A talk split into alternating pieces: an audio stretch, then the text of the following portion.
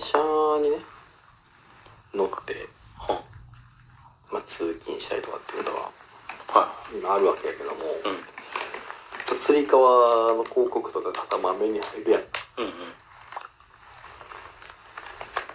なんかアンチエイジングとかねそういう類のものがさはいはい溢れるやん広告がね、はい。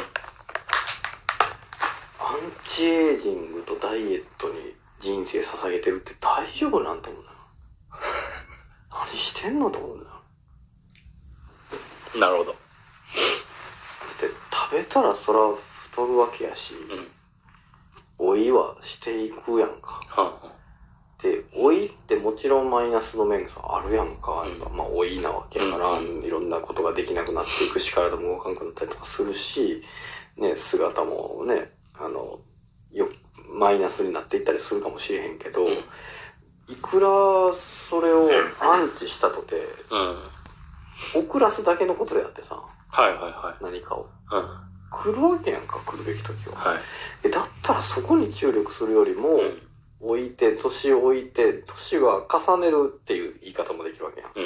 重ねることによるプラスの方を見ていった方がいいのになーってうん。ふと、思うよね。うん、でそでその若い時期をさらにダイエットとかうん。意識するわけやんか、何してんねやろな。なんでこんな広告がこんなに溢れ返ってんねやろと思ってさ。もちろん食いつくからやんか。わかるわ。何してんの？もったいないと思うんだよ。わかるわ。あアンチエイジの、ングしててどうせいやにな結果なってんねやったら別にいいけどそれはね。あの肌とかね、うん。それは全然いいんやけど YouTube とかうん。見ててもさ、広告でさ、あのな脱毛とか、そうそうそう。ね、男性の出るやんか。うん。いや、そらそうやろって思ったんやけど、うん。あの、なんか、お兄ちゃんうん。と妹うん。がうん、なんか、えっ、と、両親がもう早くにいなくなって、で、あの、なんか誰かに騙されて、うん。家追い出される。はいはいこれから二人でどうやって生きていこうか。うんとぼとぼとぼ、うん夜の繁華街とぼとぼ歩いてた。うんそしたらなんかすごいイケメンに声かけられて、うんわ、この子可愛いね、妹さん。うんあの、養ってあげるよ。で、お兄ちゃんは、まあ俺のところでいっぱい働きな。うんって言って、あの、働く場所がホストクラブやった。うんうんうんうんで、ホストクラブでそのお兄ちゃんが働き出すんやけど、うんえっと、お客さんから、何、あの人、肌が汚い。うん、なんか髭が濃いわ。よし、俺も美容と脱毛するぞ。いや、そらそうやろホストやねんから。そういう仕事やん。そりゃそうやそらそうやろそれやらなあかんわで誰がそれで、よし、俺も脱毛ってなんねん。とは思った。あのー、えだからそのぐらい、うん。もうね脱毛とかダイエットとかハゲ対策とかはもう、何せ急務なんやろねみんな。うーん。と思って。うーん、いやー、うーん。俺なんてさ、あの、翔さんハゲるやん。うん。え、え？早っ。ハゲるやんっていうかもうハゲてるやんやんか、そこは。ポップに言ってくれよ。うんほんで？その、け全部受け入れますよ感を出さんでもよくて。私太ってきたわけよ。やっぱり。う去年の8月とか俺めっちゃ痩せてたよ。んうん痩せてたんやけど、あのー、最近ちょっと太ってきてほんまに、やばいな。うんもうハゲでデブで、ね、メガネで、やんか。でも俺ヒゲ生やしたいわけ。うん知らねえなハゲ、ハゲるから。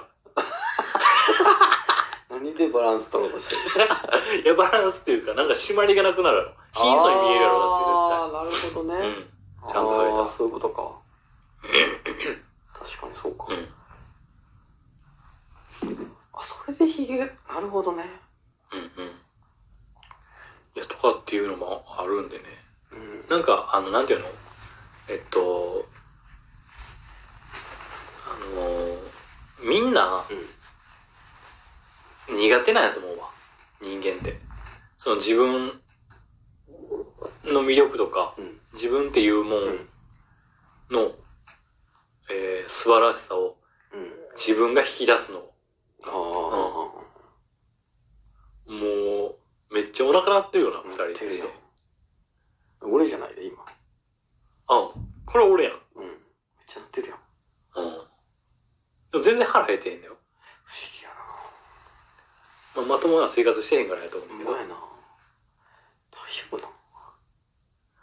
でも、あのーこの、そんな生活をしてたら、もう、えっと、今はいいかもしれんけど、何年かしたらもう体がたくるよ、みたいな言うやん。うんええやんと思えへん。そのぐらい想像ついてるし。そのぐらい想像ついてるし、なんやったら、今、俺は、あのー自分の夢とか目標に向かって、必要やからこれをやってるだけで、うんでその結果そうなんねやったら、うん。まあそうだね。それって、あの、いや、望むところじゃないと思う。そういうことになるよね。うん。何かをやろうと思ったらいろんなデメリットがついて回るわけで、うんじゃあデメリット効果のうちの一つじゃそれはだけのことよね。うん。それがあるから、それをなんとかしようっていうのはちょっとね。うん。いやん。なんかその仕事してるからって、あの、ペン持ちすぎてだからもう指の骨がうん。おかしなった。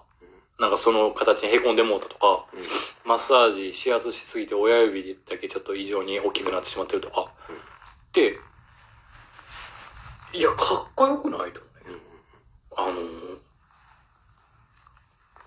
それが、うんあの嫌やわ、とかって言うのって、うん。いや、もったいなくないと思うんだけどね。そうね。そんな太郎くんはなんか、うん最近うんうん、体の変化ありました？ありましてね。あら、あったのこれ iPhone のね、はい。でかい方なわけよね。うん。使ってるの。うん。画面大きいわけやんか。で、これで仕事まあ終わって、うんちょっともう今から出るわ、職場って、はいはいちょっと LINE して、うん。うん。これでポッケに入れて、で、自転車をちょっと走らせ始めて、うん。だからあの LINE 来て、返事来たなーと思って、うん。こうこうやって見たわけ。うんあの、周り真っ暗なんよ。うんあの、職場から出た瞬間のところは。うんうんむっちゃ真っ暗で、で、また、オンボロのチャリンコやから、そんなにライトも明るくなくて、はい結構暗い状態なうん。わけ。うん。うん。で、見たときに、うん。ここに通知画面出てくる LINE の。はいはい。で、あの、俺は、あの、本文もパッてうん出るようになってるんだけど、うん読めへんのよ。嘘まあ、うわ、来たと思って。何時ぐらい？時間は、あでももう真っ暗かうん、まあ6時、7時とかやったと思うけど、もう今ほんま真っ暗やんか。うん。で、街灯があまり、もううんほぼほぼその周りにはない。うん。うん。ちょっと行ったらやってる街灯が出てくるかなみたいな感じのほんま一番暗いところで、うん。パッてやって、もちろんさ、携帯の画面なんか光ってるわけやんか。うん。だから見えるやんか、うんそら。見えるはずやのに、文字がぼんやりしてさ、見えへん。こことかで見えるわけ別に。えー？はっきり今室内でね、こうやって明るいところで31日とかこう見えるわけよ。うで、店とかでも普通に通知で LINE が読めるわけ。ん。うん。でも真っ暗やって、パッて見たときに、もうどうやっても、もええう、うわ、ー、マジ？老眼老眼なのそれ。の方向に向かってるやろ。うん。ピントがだから合ってないわけだから。別に真っ暗、こう目が、目の前が真っ暗で何も見えないわけじゃないからうん。うんうん。もう、物は見えてるし、LINE の通知なのも色とかでもはっきりわかる。うんただ、文字の細かさが見えへんくて、ぼやけてるから、文字が細かい。そうなのよ。この通知だと。通知だとっていうか一緒やな、あれな。うん本文開いても多分見えへんよな。うん。老眼なのそれ。うん。マジと。いや、そうか。こっちからあ内容送ってるから、うん返ってくる返事のある程度の想像もつくから、よう読んでいったら、あ、多分こうやなって、うん。きっとこう返してるなって思ったら読め始めるぐらいは、ではあるの、まだ。ああ、そう書いてるわ。うん。こうこうこうやっえて、思ったらそう書いてるわって、よく読みたら。でも、うんほんまに何も内容想像ついてなくて、あの文字の大きさをパッて読まされたら多分あれ読めてないんやなっていう、ええなってた。先週ぐらいになってることに気づいた俺。先週？うん。いや、それだから暗い、真っ暗なところで、うんうん。で、あの、急にその、明るいの見たからとかじゃないの。まあ、だからそれで目が、だとしても、うん目がその、その、ピントっていうか、その弱くなってて、まあ結局その筋肉とかが、そうあれ弱くなってってことだけど。そう。だとしてもそういうことなわけ。だって今までないから、そんな。どんな真っ暗だろうと、とりあえず画面が光るんやから見えへんのないわけ。うんうん。それが、ん？ってなって。うわー、来てるーと思って。やるねーと思って。俺？俺やるね。やるねー、置いてるねー、ちゃんと。そう。うん。それで、それをどう受け止めてんの？いや、そのこと自体はそれはもちろんマイナスやんか、そら。うん。老いのマイナス、負の面やんか、そら。まあの、できてたことができなくなるってあな。うんね。。でも、まあ、き来るしなそらって。